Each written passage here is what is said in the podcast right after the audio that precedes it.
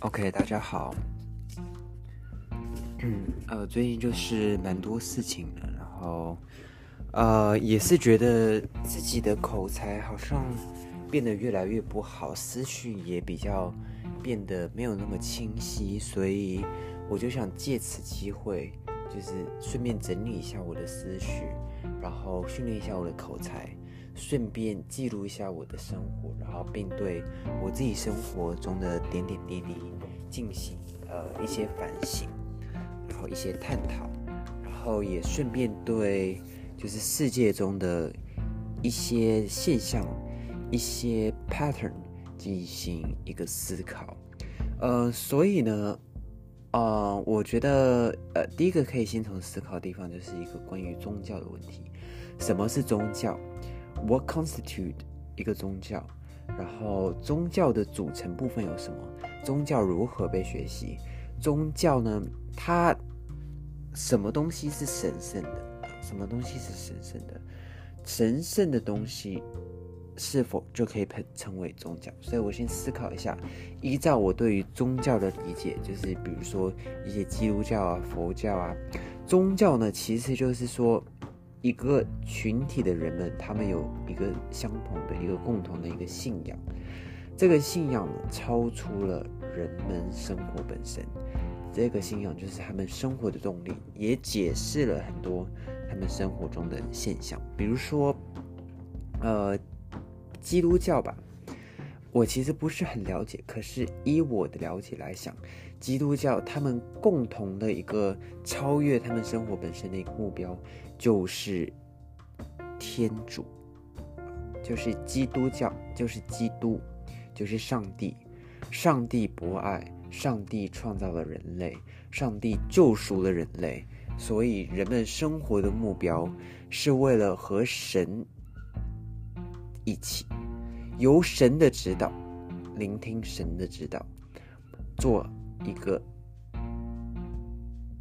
神当初赎罪的行为可以解释的行为，就是你的行为不能辜负当初上帝把耶稣啊吊在十字架上。你不能辜负他的这个这份痛，所以呢，基督教作为一个宗教，它就是一个信仰，引领着人们的生活。那么我们可以说，Facebook 是一个宗教吗？大家都有这个说法，就是啊，脸书啊，社交平台，它本身如同一个宗教一样。那我们就要探讨社交平台。它是一个超越生活本身的一个信仰？这一点我们就可以进行一个反驳。社交平台它是作为生活的一部分的形式而存在。如果你说社交平台超越了生活本身，并且引领着你的生活，让你的生活有了一个目标，那我觉得 Facebook。可以是一个宗教，而且尤其是当呃社交平台它有大量的追随者，它可以作为一个广义的宗教来 describe。然后我们也可以说，Facebook 它其实可以说是一个 symbol。比如说，你说基督呃基基督教十字架是一个 symbol。人们每天端着十字架，不代表十字架超越了生活的本身。十字架虽然是生活中一个实质的存在，但是它体现的是一个超越了生活本身的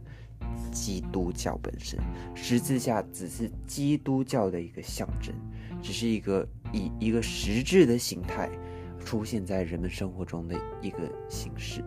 所以你说 Facebook。它也可以作为一个象征。那 Facebook 它作为一个象征，它是一个什么样一个超出人们的生活范围、超出生活本质，呃，成为一个 like 一个新兴的存在的一个一个一个形式呢？我觉得社交平台它可能是作为一个，咱们可以是说一个现代社会的一个 modernization，一个 globalization。我们可以说它是一个人们在现代社会中奉奉养现代社会，奉养一个现代普世价值，对于一个过去的一个传统的思维的一个摒弃。我们说很常说的传统思维就是一个宗教思，这是一个传统宗教思维啊，尤其是不管是我个人觉得，在不管台湾台湾社会还是在呃这个美国社会啊，台湾社会的比较传统的一些思维，就是一些比较儒家的思想，虽然不能说它是一个宗教的思想，但是它接近一个宗教的形式，它超越了生活的本身，而且它被很多的宗教所影响。并且很多的呃一些传统的思维，它比较是一个道教的一个行为，在美国人就是传统的思维就是一个比较天主教，而 modernization 它超越了这个传统的一个宗教的行为，它超越了，但是它超越了，也产生了一个 vacuum，也产生出了一个空档。这个空档必须要弥补，需要一个啊，不在传统意义上作为一个宗教，但是在形式上、在影响上都是一个作为一个宗教角色的一个形式的存在。所以我觉得 Facebook 它的存在，它一个它一出现，人们就开始奉养它，开始使用它，开始呃对它产生一个呃超出它本身意义的一个执念。那我觉得。社交平台其实在弥补一个空缺中的，因为现代化，因为国际社会化，因为一个 s 全球的一个 assimilation 产生的一个空。社交平台正在以一个不同的形式来弥补这个空。我觉得这是一个，呃，一个从一个对于宗教的。呃，共同的一个特质的一个体现，可以看出来啊，社交平台它也是，其实是一种宗教啊，其实也是也是一种宗教，虽然它的体现和传统的几乎完全的不相同。好，然后呢，呃，我想说这第二个，我想呃说一下我对一个转学的一个一个思考。所以，我为什么要转学呢？很大一个原因，一，我目前的学校，它呢排名，呃，虽然不是特别差，大概排名，呃前三十，美国前三十，但是呢，我觉得其实有一方面的担忧，就是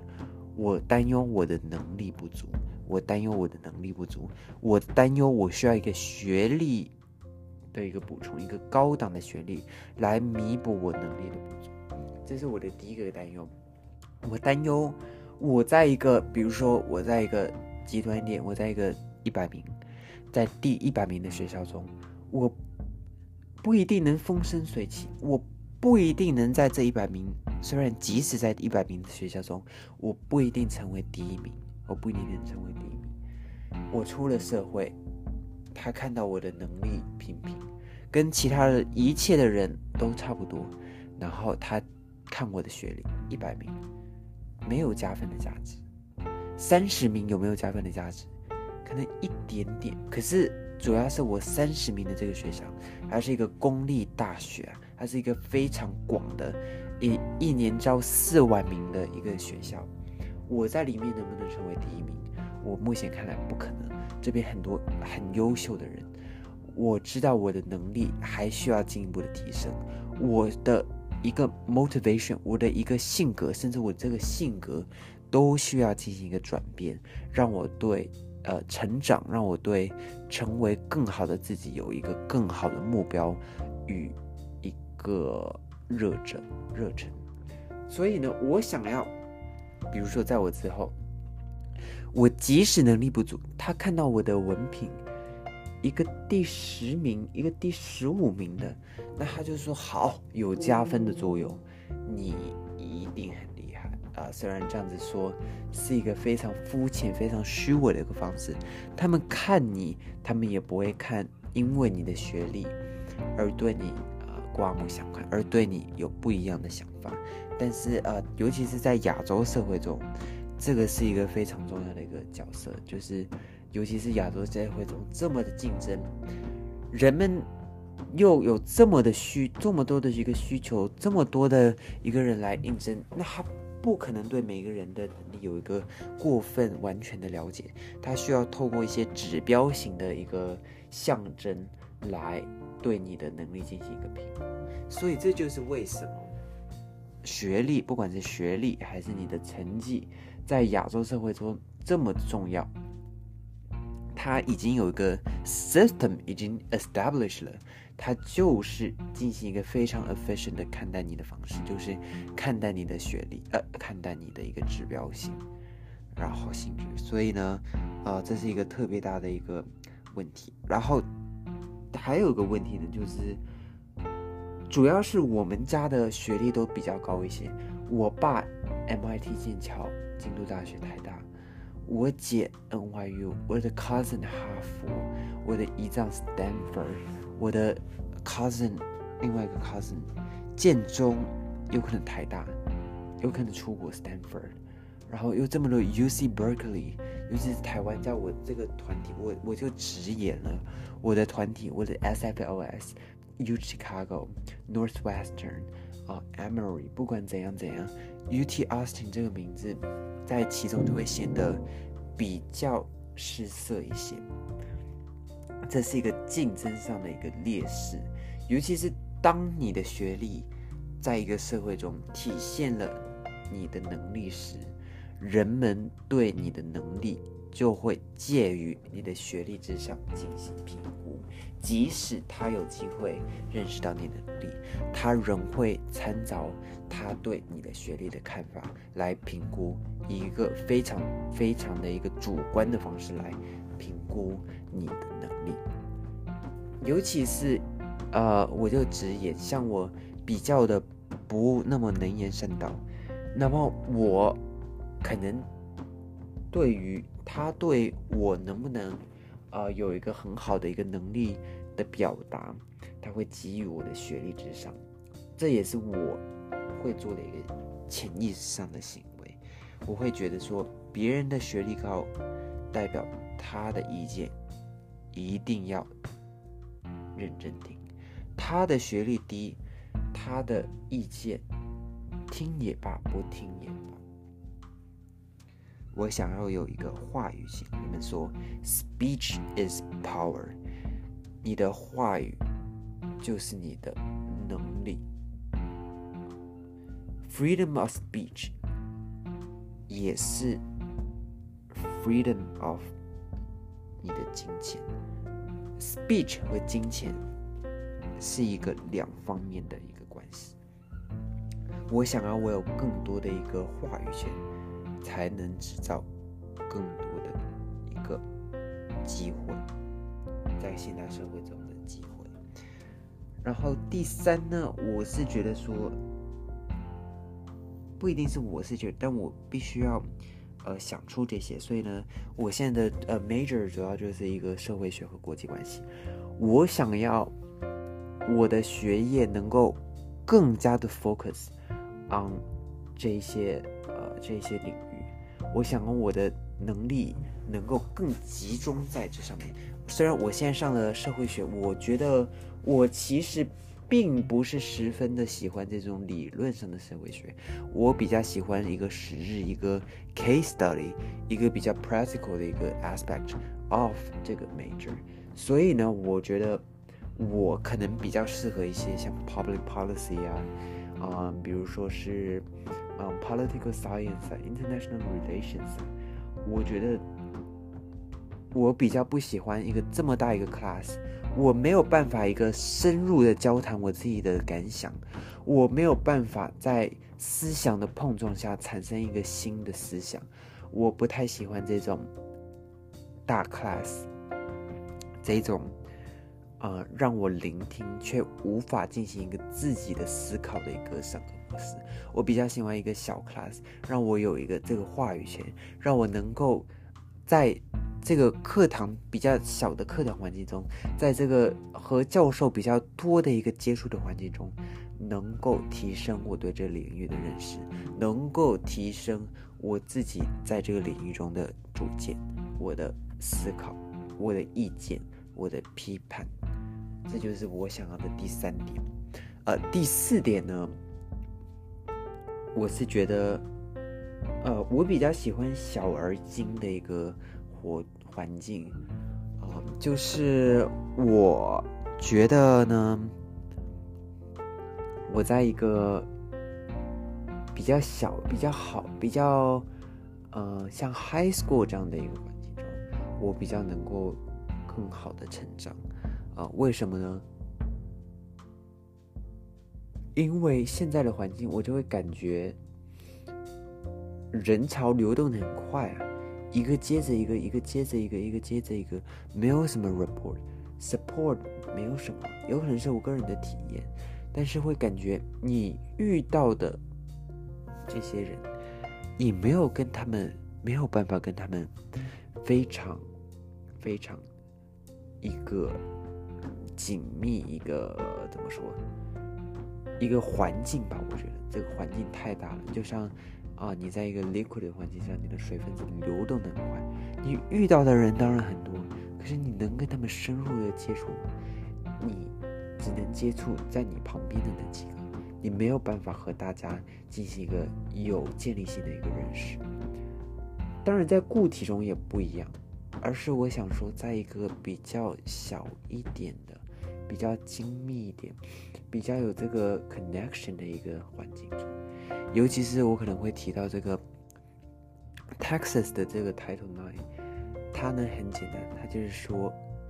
它 disqualify，它 prevent any activity including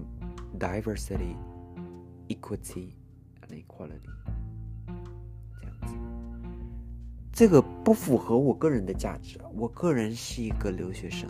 我个人是一个去过很多地方，英国、中国、台湾、日本、美国，啊，很多很多地方。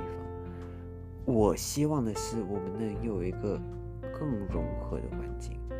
我们不会因为这个 title nine 的这个，导致我们必须要废除。这个 diversity 这个 option，但是又要确保 diversity 体现这个美国价值，那我觉得这会产生一些冲突。就是我觉得我在这个环境中会显得很刻意，很刻意。我我被这个 diversity 所困扰了，我无法在里面茁壮的生活，我需要。更 focus on 我的融入，而不是因为 diversity 而更 focus on 我必须融入，这是一个选择的问题，一个选择的问题。所以呢，我比较想望在一个比较群体比较呃 diverse、比较 inclusive 的，尤其是。这个德州的环境，对然后第五点呢，我想更明确我的专业，比如说我想要呃朝着第的第第三点，我可能说过朝向一个更 practical 的一个路线行走。第二个呢，我觉得可以呢有更好的一个 program，让我能在其中有个系统性的一个学习。现在我觉得我 sociology 跟 RG 没有一个系统性，不像一个 community，更像一个 public 大 course。你在里面可进可出，可是你没有相应的 resource，你没有相应的一个 support。那我想要一个更好一个 community，一个 semi closure。Not a 一个大融，这可能就是我想要的，一个有这方面的安排，一个更适合我对这个 specific，我很 specific，我就是想要一个关于国际 relationship，朝向 public policy political science，并且有一些比较 specific 的技术系的一个安排，一个 inclusion。我觉得这样子对我的未来，对我现在一个比较系统性、比较扎实的一个学习，有了一个更好的帮助。就这样子，谢谢。